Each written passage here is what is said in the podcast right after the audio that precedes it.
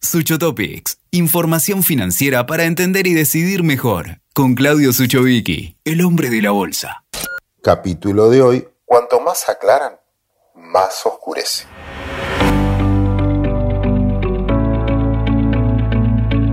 Cuenta la historia que en la antigua Unión Soviética, los directores y los empleados de las fábricas de cristales eran recompensados en función de las toneladas producidas.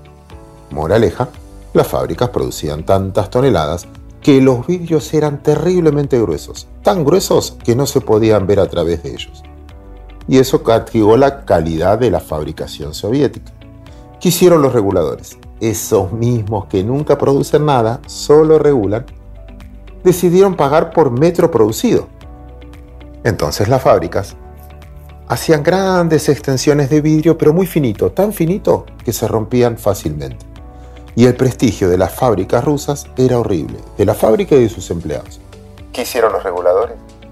Echarle la culpa a las empresas. No es cuestión de la regulación. ¿Es culpa de las empresas o es culpa de los malos incentivos? Esa manera soviética de ver la economía creo que está pasando hoy en la Argentina, donde el exceso de regulación hacen que aclaren las cosas todo el tiempo. Y aclaran tanto que el que se la tiene que jugar, que el que produce, sospecha más. ¿Por qué me tenés que aclarar todo el tiempo las circulares? Y ese es el punto para mí más peligroso de la economía de hoy, que ese exceso de regulación y control hace que se fabrique menos. No hay incentivos para producir. Genera desconfianza, un intervencionismo permanente.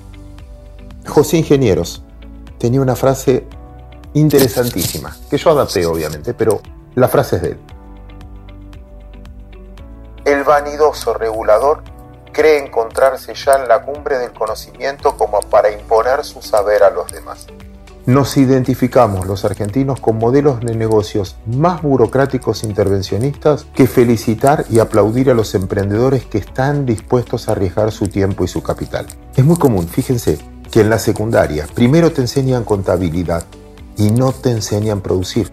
Es más fácil contabilizar o es más importante contabilizar, es más importante controlar que enseñarte a producir, que enseñarte a generar. Si no genero riquezas, ¿qué voy a contabilizar después? Por eso digo que es un problema cultural. ¿Y cuál es el riesgo? ¿Por qué lo planteo como un riesgo importante? Porque si no hay inversión, si no hay inversión, no hay empleo, no hay crecimiento. Yo puedo ponerle plata a la gente y que la gente consuma, consuma, consuma, pero si no hay producción, no va a haber artículos para consumir. La inversión es lo que mantiene la base para poder seguir creciendo. Es como que me compro un auto y no le cargo nafta, no le cambio el aceite, no le hago el servicio al motor.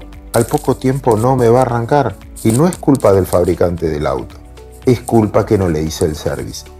Eso se llama inversión. Mejorar las rutas, mejorar los puertos, mejorar las comunicaciones, mejorar toda la infraestructura para que sea más fácil trasladar la mercadería. El 90% del comercio mundial se hace en barcos.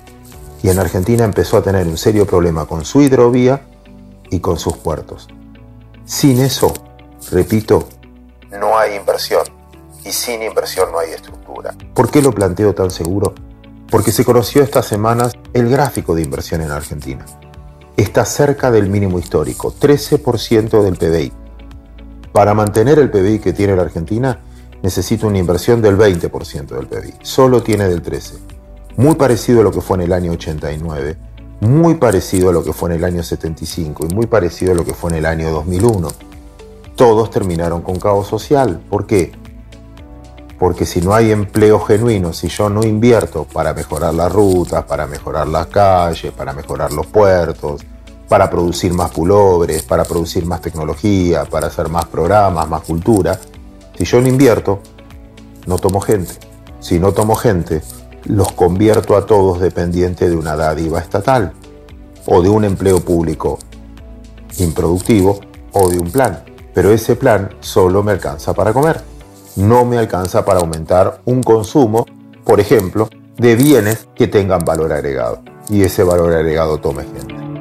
Por eso, y por último,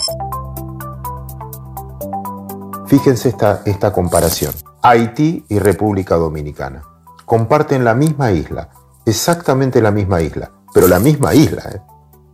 La mitad de Haití está devastada. República Dominicana invirtió en infraestructura turística. Una, República Dominicana, tiene un PBI per cápita más alto que el de la Argentina, 17 mil dólares por persona. Viven del turismo, del café, de la banana. ¿Por qué? Porque invirtieron en infraestructura. En el mismo lugar, en el mismo sitio, Haití se consumió sus recursos naturales. No tiene turismo, no produce absolutamente nada. Y el ingreso per cápita es uno de los más bajos del mundo. Dos mil dólares. No es la naturaleza, porque comparten la misma. Es la inversión a largo plazo lo que marca la diferencia. Escuchaste Sucho Topics con Claudio Suchovicki. WeToker. Sumamos las partes.